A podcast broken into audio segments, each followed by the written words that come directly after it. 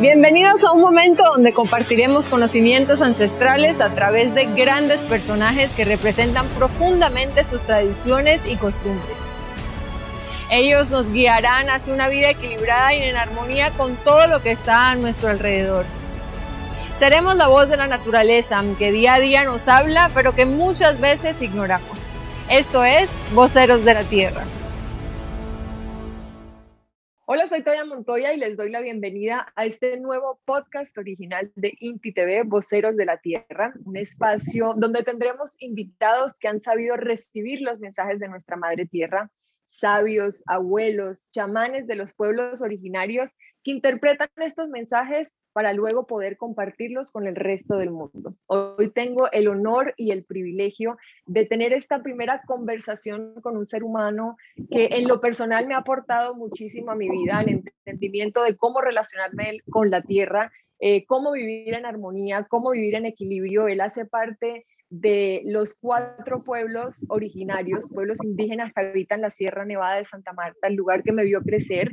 Él es Candimaco Bucintana y él también hace parte del linaje de mamos de la casta Bucintana. Querido Candy, bienvenidísimo. Hola Toya, ¿cómo estás? Muchas gracias, muy agradecido por, por darme esta oportunidad y por darle esta oportunidad al pensamiento y a la memoria de los pueblos de, de la Sierra Nevada del Espíritu del corazón del mundo y compartirlos con todo este nuevo orden de la humanidad. Muy agradecido. Muchísimas gracias, Candy, por, eh, bueno, por querer compartir tu conocimiento, por, poder, por querer compartir esa sabiduría del pueblo aruaco, de ese pueblo que me ha enseñado tanto, el que llevo en mi corazón. Quiero comenzar esta entrevista, comenzar esta conversación eh, invitando a que nos cuentes quién es Candy Macu Bucintana. Bueno, Candy Macu es un nativo que nació en el espíritu del corazón del mundo, que pertenezco a estos cuatro pueblos guardianes de, de ese espíritu de la humanidad que habitamos en esta montaña, que nos, se nos dejó por misión eso, ¿no? Proteger la espiritualidad la espiritualidad como, como una forma de vida, como una esencia pura de lo que nosotros somos.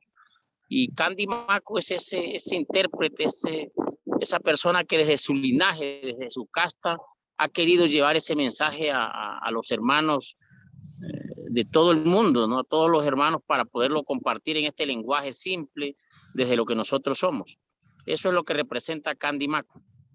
Bueno, hablando precisamente de ese linaje, de esa casta de mamos, hay muchas personas que seguramente tienen curiosidad de entender muchas cosas de tu cultura, de tu tradición, de eso que ocurre ahí en la Sierra Nevada de Santa Marta. Yo quiero empezar así, eh, hablando precisamente de ese linaje de mamos. ¿Quiénes son los mamos? ¿Por qué son tan importantes para tu cultura? Eh, ¿Y cómo eh, se forman los mamos? ¿Cuál es ese proceso que llevan los mamos? Creo que incluso antes de nacer, ese proceso para convertirse en esos líderes que son. Bueno, el mamo, primero que todo es un estado, ¿no? El estado mamo es el estado de la armonía, el estado de la tranquilidad, el estado del entendimiento, de la simplicidad de la vida. Yo creo que eso es lo más importante que, que representa esta sabiduría de mamos nosotros, como, como, como personas, elegimos los mamos a partir de esas frecuencias energéticas. Un mamo es una persona no por su conocimiento, no por su, sino por su simplicidad, el entendimiento que tiene hacia la vida, pero desde lo sencillo, desde lo más, desde lo más humano, desde lo más sencillo que es. Entonces, eso es lo que representa estas personas para nosotros, ¿no? Y, nosotros siempre hablamos, estado mamo es estado de tranquilidad, pero todos tenemos que estar en ese, en ese sistema, en esa forma para que podamos compartir y avanzar. ¿Cuál es la labor o la función que cumple un mamo dentro de la comunidad? Un mamo es un orientador, un consejero, un intérprete, un lector de la tierra, eh, un conector, pero todo del universo hacia nosotros. Él es el que nos informa a nosotros qué está diciendo la tierra, cómo la podemos tratar, cómo podemos accionar hacia ella. Ese lector es un, por eso antes decían es que el mamo no, no aprendió a leer un libro, pero aprendió a leer la tierra, que eso es lo que le está haciendo falta a la humanidad. Nos, nos llenamos de leer tantos documentos, leer mucha ciencia, pero dejamos de leer nuestra madre, que es la que nos, nos, nos direcciona la vida que nosotros tenemos que caminar. ¿Y cómo es ese proceso para quienes no entiendan? Porque a veces puede sonar un poco eh, extraño hablar con la naturaleza. Desde lo personal, yo tengo eh, una relación bastante especial con la naturaleza. De hecho, eh, siempre la he llamado como mi sanadora, mi guía, mi gran maestra. Yo siempre que voy, de hecho, a Santa Marta, cuando regreso a mi origen, cuando regreso a mis raíces, es donde me recargo, es donde tengo una conversación mucho más honesta y más eh, frentera con la naturaleza. Me siento a oír, me siento a abrazar a los árboles, me siento a sentir el palpitar de la tierra. Pero en tus tradiciones y en tu cultura hay algún método específico o cómo ustedes o cómo los mamos hacen para precisamente eso, para conversar con la naturaleza. Entonces hay una mitología que dice que antes de existir la luz estaba la oscuridad. El mundo era la oscuridad. Para que el sol alumbre tiene que tener una sombra. Para que tú te puedas ver tienes que tener una sombra. Para ser mamo tienes que vivir en la oscuridad y entender la oscuridad. A nosotros nos enseñaron dos formas de vida, la vida y la, y la supervida. La supervida es aquella que nos enseña a vivir desde el oscuro porque la oscuridad es la que ordena la claridad. Para ser mamo tienes que empezar a entender eso. Y eso es lo que llega ahora para la nueva humanidad, entender ese orden oscuro para que podamos poder vivir en la claridad que tenemos. Desde la claridad no podemos ordenar nada. Entonces, para ser mamo se tiene que vivir en oscuridad. Esa es la primera preparación que tenemos nosotros para llegar a esta misión sagrada de poder direccionar y ordenar estos mensajes de la tierra hacia el mundo, hacia los seres que nos, que nos rodean. Bueno, hablando de esos seres que nos rodean, quiero hablar de esa familia planetaria que somos. De, bueno, ustedes nos llaman los hermanitos menores, yo los llamo los hermanitos mayores o los hermanos mayores. Eh, para algunas personas puede ser confuso el llamarnos de esa manera. ¿De dónde vienen eh, los hermanos mayores y los hermanos menores? Yo creo que nosotros tenemos que dejar de ser tan literales, ¿no? El mundo se ha vuelto muy literal y muy, en una familia es lógico que existan hermanos mayores y hermanos menores. No es porque uno tenga una forma de vivir y otro, otras formas de, de vida, ¿no? O porque uno sepa más o otros no, sino que la lógica. Los hermanos mayores, desde el pensamiento, nos enseñaron a seres lógicos. Y la lógica es que hay hermanos mayores y hermanos menores. Nosotros somos los hermanos mayores porque somos los hermanos que guardianamos el espíritu de la humanidad. Y el espíritu fue antes de llegar la persona, de llegar la energía física.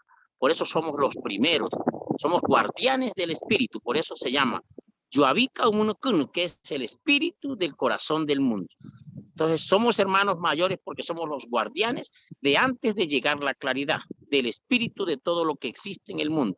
Después viene el segundo hermano, el tercero y, y toda la familia que hemos formado para que seamos, para que estemos hoy, ejemplo, aquí comunicándonos, ¿no? El corazón del mundo. Yo resueno muchísimo con eso porque creo firmemente que esa tierra, que esas montañas sagradas son el corazón energético del mundo. ¿Qué ocurre en la sierra o cómo lo visualizan ustedes, eh, bueno, como parte de las etnias que habitan y, son las guardianas de ese territorio? ¿Qué ocurre en la sierra para que ustedes lo hayan llamado eh, el corazón energético del mundo? El espíritu del corazón, el, corazón es, es eso que genera la gran sensibilidad de la humanidad. Cuando tú hablas de tu corazón, estás hablando más, de, más allá de un, de un órgano que tiene el cuerpo, es el que genera todo esa, esa, ese amor, esa, esa energía, ese equilibrio. Eso es lo que nosotros queremos es, eh, transmitir a partir de cuando hablamos del corazón. El corazón, cuando tú hablas del corazón en tu cuerpo, es el que irradia la sangre, el que genera todo ese estado emocional y armonía que tiene el cuerpo. Y eso es lo que representa esta montaña, la armonía y el equilibrio para toda la vida en el universo.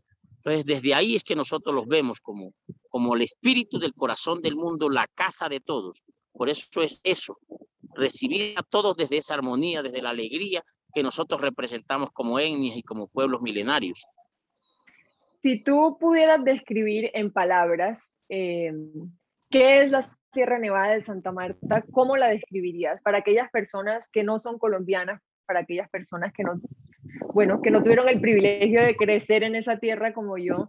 Si pudieras describirle en palabras la Sierra Nevada de Santa Marta, ¿cómo la describirías?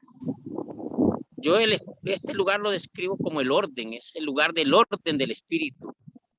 Es el, lugar del el orden del espíritu, de la lógica de la vida, de entender la vida simple, donde tú vienes a vivir la vida como es, a entenderla como, como es, como te la mandaron a vivir sin tantas cosas, porque, porque es el origen.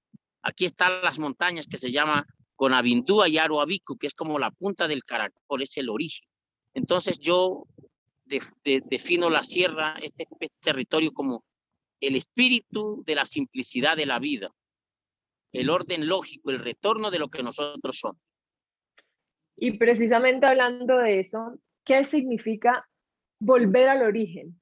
Para ustedes, ¿qué es volver al origen? ¿Cómo nosotros, viviendo desde las ciudades, podemos retornar a nuestro origen? ¿Podemos volver a conectarnos con la tierra?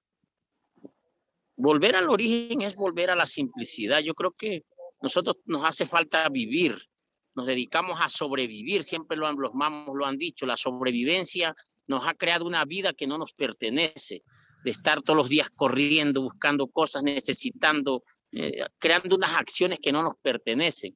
Mira que cuando tú haces pausa en tu cuerpo te das cuenta que tú puedes vivir con lo que tú eres, tú no necesitas mucho para estar viviendo.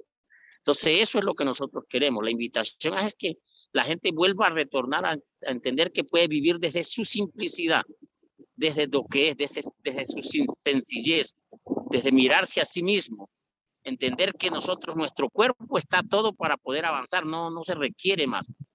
Entonces, yo creo que eso es lo que tenemos que entender y ese es el mensaje que queremos enviar. Volver a la simplicidad. Yo creo que es un poco también como desaprender, desaprender un montón de cosas que nos ha enseñado el sistema, eh, que nos obliga constantemente a estar eh, consumiendo, comprando, eh, teniendo, como adquiriendo un montón de cosas que realmente si nos ponemos a pensar no necesitamos, pero que el mismo sistema nos ha dicho que sí lo necesitamos para hacer más, para tener más prestigio, pero realmente lo importante y sobre todo en este momento eh, creo que la humanidad está necesitando como entender eso, ¿no? Volver a lo básico, volver al, al origen, volver a reconectar con la esencia de, de nuestro corazón, volver a dejar de, de ¿sí? De mirar afuera un poco y empezar a mirar hacia adentro y empezar a conectarnos desde aquí, ¿no? Desde el corazón. Así es, yo creo que es, decía mi abuela, que es hora que empecemos a oler a lo que nosotros olemos, que dejemos de bañarnos tanto. Es hora de que sepas a qué hueles tú, porque eso eres tú, eso es lo que tú representas para el mundo. Entonces, eh, eso es lo que nosotros queremos compartir con, con la gente que, que escucha este mensaje desde de, de, nuestro sagrado lugar. Bueno, hablando del sistema que, que, bueno, en el que muchas y muchos estamos sumergidos, los pueblos originarios han logrado sobrevivir a lo largo del tiempo por fuera del sistema. ¿Tú crees que nosotros, siendo parte de aquí de las ciudades, de ese sistema que nos impulsa a consumir, ¿tú crees que nosotros de alguna u otra forma tendremos la capacidad de salirnos del sistema y poder vivir una vida mucho más simple siendo completamente realista? Claro que se puede. Lo que, lo que le ha hecho falta a la humanidad, ya es que tiene que agradecer lo que ellos crearon. Tú no te vas a salir del sistema siendo desagradecido de lo que ya creaste, porque eso es lo que ha pasado con la humanidad, que se ha querido salir diciendo que aquello no sirve. Uy, no, eso no, esa ciudad es fea, mire, pero eso lo creo. El día que la humanidad agradezca lo que creo, va a poder salirse de eso, porque la tierra mismo se lo va a permitir. Pero mientras tú seas desagradecido de lo que tú creaste, eso va a ser imposible. Entonces hay que empezar a ser agradecido, esa es la palabra correcta, ser agradecido con lo que ya eres y el sistema te va a brindar otras oportunidades de vida nuevamente. ¿Y cómo sería ese proceso para quienes quieren o para quienes queremos? Yo estoy en, constante búsqueda, siempre estoy tratando precisamente de, de aprender cada vez más de los pueblos originarios y de vivir una vida mucho más simple, pero ¿cómo serían esos primeros pasos para aquellas personas que quieren, que desean tener una vida más simple, que desean volver a conectar con, con la naturaleza, con el origen? El primer paso es reconocernos a nosotros mismos, saber que nosotros somos Dios. Nosotros somos lo máximo, somos lo principal, somos el principal actor para que todo funcione bien. Segundo, no pensar que todo lo que hemos creado, porque uno de los de los de las tristezas de la tierra es que siente que el humano se maltrata a sí mismo. El humano dice que es lo peor, que, que mire, el, el humano parece que no se quisiera entre él. Entonces, el segundo es volvernos a querer a nosotros mismos, volvernos a amar como los otros, como personas, volvernos a, a, a sentir que somos, somos hijos de una misma madre. Y, y, el tercero, que es fundamental, es empezar a entender que podemos vivir de la manera más simple, más sencilla y que, y que no se necesitan tantas cosas para poder avanzar.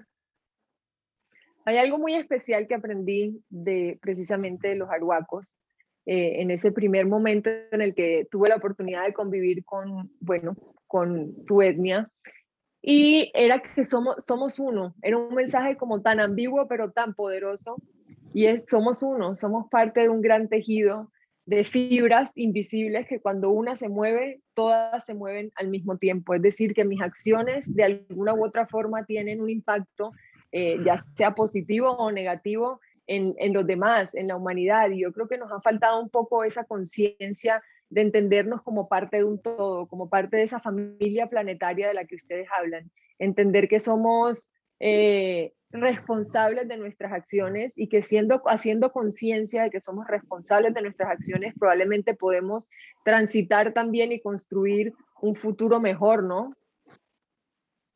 Nosotros tenemos que entender, ese es el principal mensaje de los mamos, somos uno, somos hijos de una misma madre, somos universo, somos tierra, somos... El día que empecemos a entender eso, eh, nos vamos a, dar cuenta de que de que esa es la esencia de lo que nosotros venimos a hacer. La misión principal es esa, empezar a caminar por ese mismo sendero. Yo creo que eso es lo que nos repiten nuestros mayores constantemente, la unidad.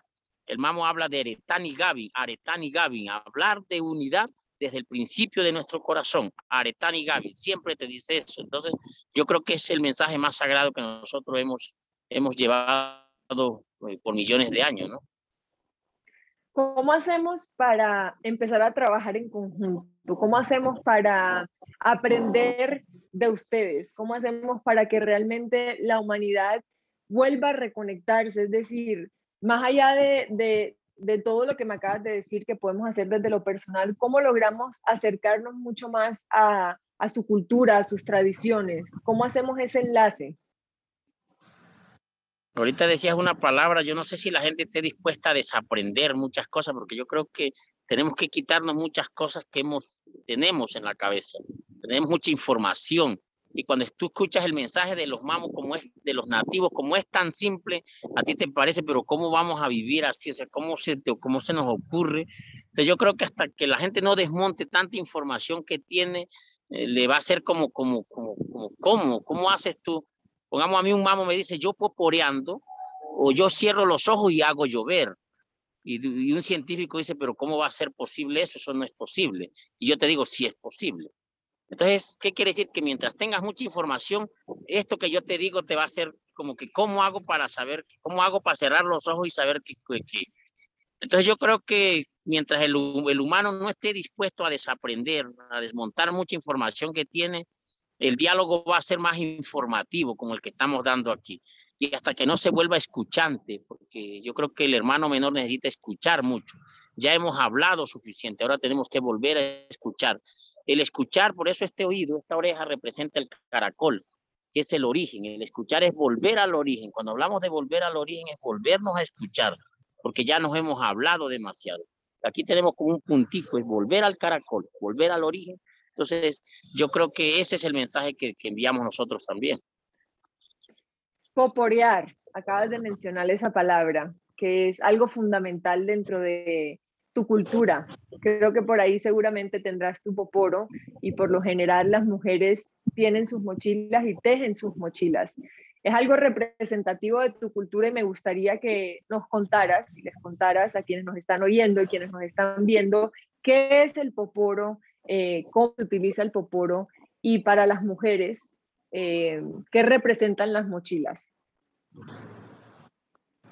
Bueno, el poporo eh, para nosotros eh, representa eso, el escuchar la palabra, la meditación, volver a lo que nosotros somos. Este elemento sagrado lo entregan solamente al masculino cuando está en capacidad de sentarse a escuchar la palabra de la mujer, porque esto representa a la mujer. Nosotros entendemos que todo el orden del universo es un orden femenino. Parte de desde ahí, ese es el principio. Cuando nosotros nos entregan este poporo que es femenino, es la feminidad de la vida, es usted está en capacidad de sentarse a escuchar la tierra, está en capacidad de sentarse a escuchar una mujer, escuchar una palabra. Tú sabes que la palabra es femenina. Entonces, cuando te entregan el poporo que representa esto, el poporear es escuchar y poder escribir lo que escuchas. Somos intérpretes, por eso los hombres, el masculino, somos el intérprete de la palabra de la tierra. Entonces el poporo, Toya, el poporo es eso, es, el poporo es bonito porque es, como es una mujer, se lo entregan al hombre para que escuche a la mujer, la palabra de la mujer y pueda escribirla en el poporo. Los hombres por eso somos los, los mensajeros de la palabra de la tierra. Somos los mensajeros de la palabra de la mujer. Por eso poporeamos. Pues nos dicen, le entregamos el poporo cuando tenga la capacidad de escuchar la palabra. La palabra es netamente femenina. Entonces, ¿qué quiere decir? Que el orden, el, masculino debe ordenarse porque está interpretando mal lo que la mujer le ha dicho. Y eso es el desorden que se está persando en el planeta. ¿Y el tejido de la mochila qué es? La mochila es la memoria de esa energía femenina hablamos que es mucha sexualidad. ¿Por qué la sexualidad? Porque es el origen de la vida. La sexualidad es el origen de todo lo que le da. Cuando estemos en capacidad de hablar desde la, de la sexualidad, desde ese orden, el mundo lo va a entender mejor, no solamente desde el erotismo y desde una cantidad de cosas que hay. Entonces la mochila representa eso, la memoria y el origen de la vida de la mujer en el universo. Por eso estos tejidos sagrados son, tienen muchos tejidos, y la madre sagrada se llama Atinaboba, que está representada en una laguna, en una laguna que es la madre de los tejidos de todo el mundo. Bueno, ese principio femenino y ese principio masculino, ¿cómo se representa dentro de un día en una comunidad? ¿Todos los días son parecidos? ¿Qué hace? ¿Cuál es el rol de la mujer y cuál es el rol del hombre dentro de la comunidad aruaca, por ejemplo? Mira, Toya, que los pueblos ancestrales somos muy cotidianos. Los pueblos ancestrales somos demasiado cotidianos y lo femenino y lo masculino se representan en, cada momento. Vamos, en el escuchar la palabra de tu mamá, de tu compañera, de tus hijas, ya ahí está representando el masculino porque son órdenes de, de lo que vas a hacer durante el día. El masculino en, el, en, el, saludo, cuando tú saludas a otro hombre con tu ayo, cuando tú te encuentras con otro hombre y lo saludas, le pasas tu hoja de sagrada, que yo la tengo acá, tú sacas tu hoja de, de tu mochila, de esta, y la intercambias con él, con otra, con en otra, ahí estás activando la palabra de, lo que escuchaste en tu casa. Cada día lo, lo, lo, lo masculino y lo femenino está en la vida de nosotros, es cotidiano, es cotidiano y constantemente se está viendo y está representado en lo que nosotros somos, en la mochila, en el poporo, en las hojas de ayo, en el tejido. La mujer está todos los días tejiendo constantemente, está caminando y está tejiendo. ¿Qué labores realizan las mujeres y qué labores realizan los hombres dentro de esa función que cumple cada uno dentro de, sí, del día a día? el orden lógico, ¿no? El orden lógico es el hombre es proveedor, la mujer es la que sostiene eso.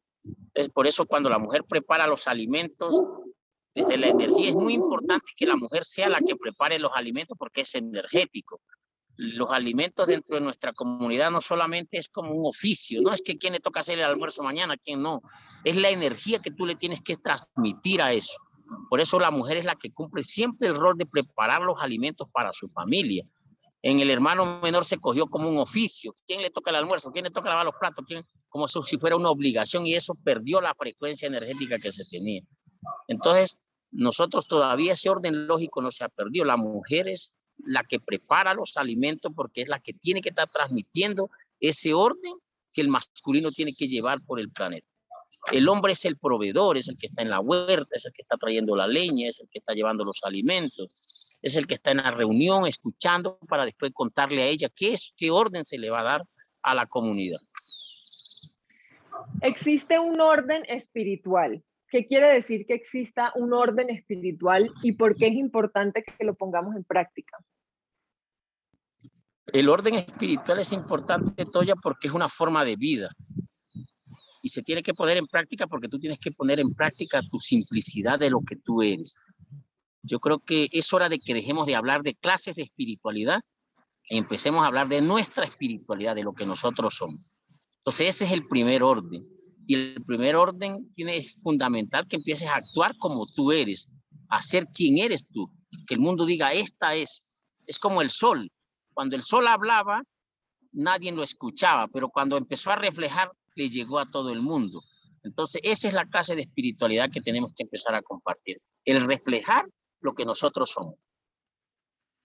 Candy, muchísimas gracias eh, de verdad por compartir tu sabiduría, por compartir tu palabra. Creo y estoy completamente de acuerdo contigo en que hay que escuchar, hay que escuchar escucharlos, no solamente ustedes, sino escucharnos entre hermanos, escucharnos entre parejas, escucharnos entre familia, escucharnos entre eh, hermanas, entre amigos. Escucharnos es fundamental para poder trabajar en equipo, para poder absorber la información y a partir de ahí poder realmente como hacer equipo, yo creo que es fundamental también y llegó el momento de trabajar en equipo, de trabajar, de colaborar. Por eso creo fundamental eh, entender la sabiduría de ustedes, entender su cosmovisión, su cosmología, para de alguna u otra forma empezar a implementarlo nosotros en nuestras vidas y empezar a trabajar en equipo por construir ese futuro que soñamos. Así que quiero agradecerte de corazón por,